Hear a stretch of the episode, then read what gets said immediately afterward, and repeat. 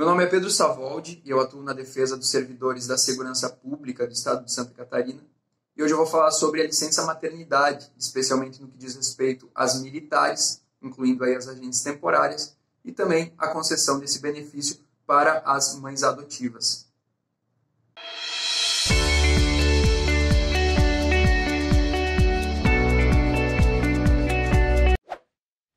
Em 2015, foi aprovado no Congresso Nacional uma lei que ampliou o direito de licença maternidade, que já era concedido para as servidoras públicas civis, também para as servidoras que compõem o quadro das Forças Armadas do Brasil.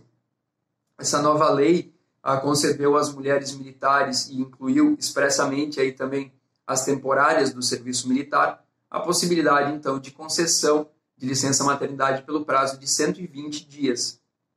o período de licença maternidade ele tem início, via de regra, a pedido da gestante, que pode ser feito a partir do nono mês de gestação, ou ele é contado a partir da própria data do parto, sendo que a lei ela ainda coloca uma ressalva, uma possibilidade de que esse pedido possa ser feito e possa ser concedido ainda antes do nono mês, caso seja apresentado pela militar uma prescrição médica onde se indique a necessidade desse afastamento antecipado.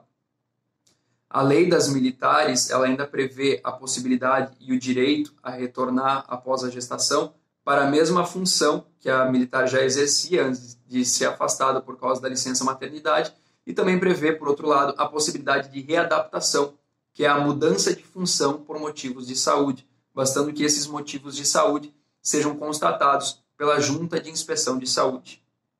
Uma série de outros direitos também foram garantidos por essa lei, para a proteção da saúde da mãe e da criança,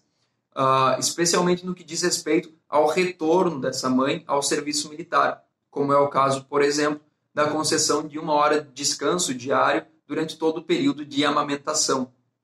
Mas outra questão interessante que é abordada por essa lei é o reconhecimento expresso do direito à licença maternidade também para as militares que vierem, vierem a ser mães através do processo de adoção. Essa legislação ela acabou estabelecendo um período menor para as mães adotantes, e esse período varia conforme a idade da criança, indo de 30 a 90 dias de licença remunerada. Mas é importante também destacar que já existem decisões do Supremo Tribunal Federal reconhecendo que não pode haver qualquer tipo de diferença entre os prazos de licença maternidade concedidos para a gestante e para a adotante. A justificativa que foi apresentada pelo STF foi justamente a questão da proteção da criança e da igualdade entre os filhos biológicos e filhos adotivos que está prevista na Constituição Federal. Essa decisão ela destacou que, além da questão biológica e toda a recuperação pós-parto, que é algo que diz respeito à saúde da mãe, a licença maternidade também possui uma função relacionada estritamente à criança. Assim, considerando que as crianças adotadas elas constituem um grupo vulnerável e fragilizado da sociedade, é inegável que a família adotiva ela precisa demandar um tempo maior, um esforço maior para criar os laços de afetos e até para ajudar na superação de possíveis traumas que a criança tenha. Então não teria como se aceitar que a lei protegesse menos essa criança que se encontra naturalmente em uma condição mais delicada.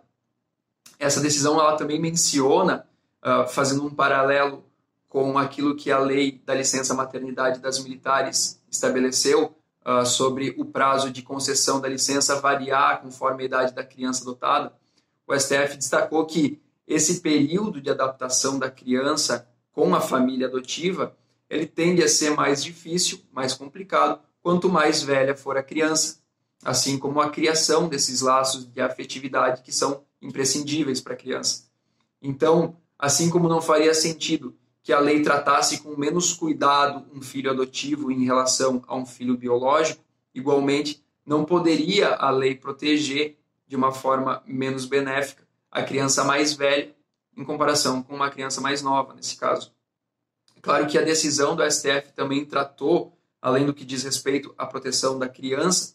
também tratou daquilo que diz respeito à mãe adotiva, que é justamente a necessidade de assegurar à mulher que é mãe as condições para compatibilizar a maternidade e a profissão, sem assim discriminar a maternidade biológica da maternidade adotiva. Mas voltando à questão do prazo do período de licença maternidade que é concedido para as integrantes das Forças Armadas, que é de 120 dias, uh, existem hoje projetos de lei tramitando na Câmara, de, na Câmara dos Deputados, especificamente para as militares estaduais, ou seja, as agentes da Polícia Militar e do Corpo de Bombeiros Militar. Uh, essas propostas elas pretendem justamente ampliar esse período de 120 para 180 dias. Em Santa Catarina, já existe uma lei nesse sentido desde o ano de 2009. No mês de julho daquele ano, entrou em vigor uma lei que alterou a licença maternidade das servidoras públicas civis, justamente aumentando o período de licença maternidade, que era de 120 para então 180 dias. E em dezembro daquele mesmo ano, foi promulgada uma outra lei, acompanhando aquela legislação anterior, mas destinada especificamente para as carreiras militares,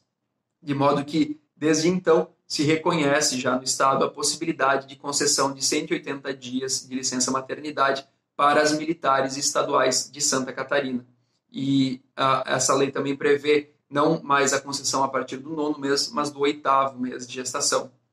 Então, se você ficou com alguma dúvida ou tem alguma sugestão, deixe o seu comentário aqui e não esqueça de nos seguir nas nossas redes sociais para acompanhar mais novidades e informações sobre os servidores e as servidoras da segurança pública do Estado de Santa Catarina. Até o próximo vídeo.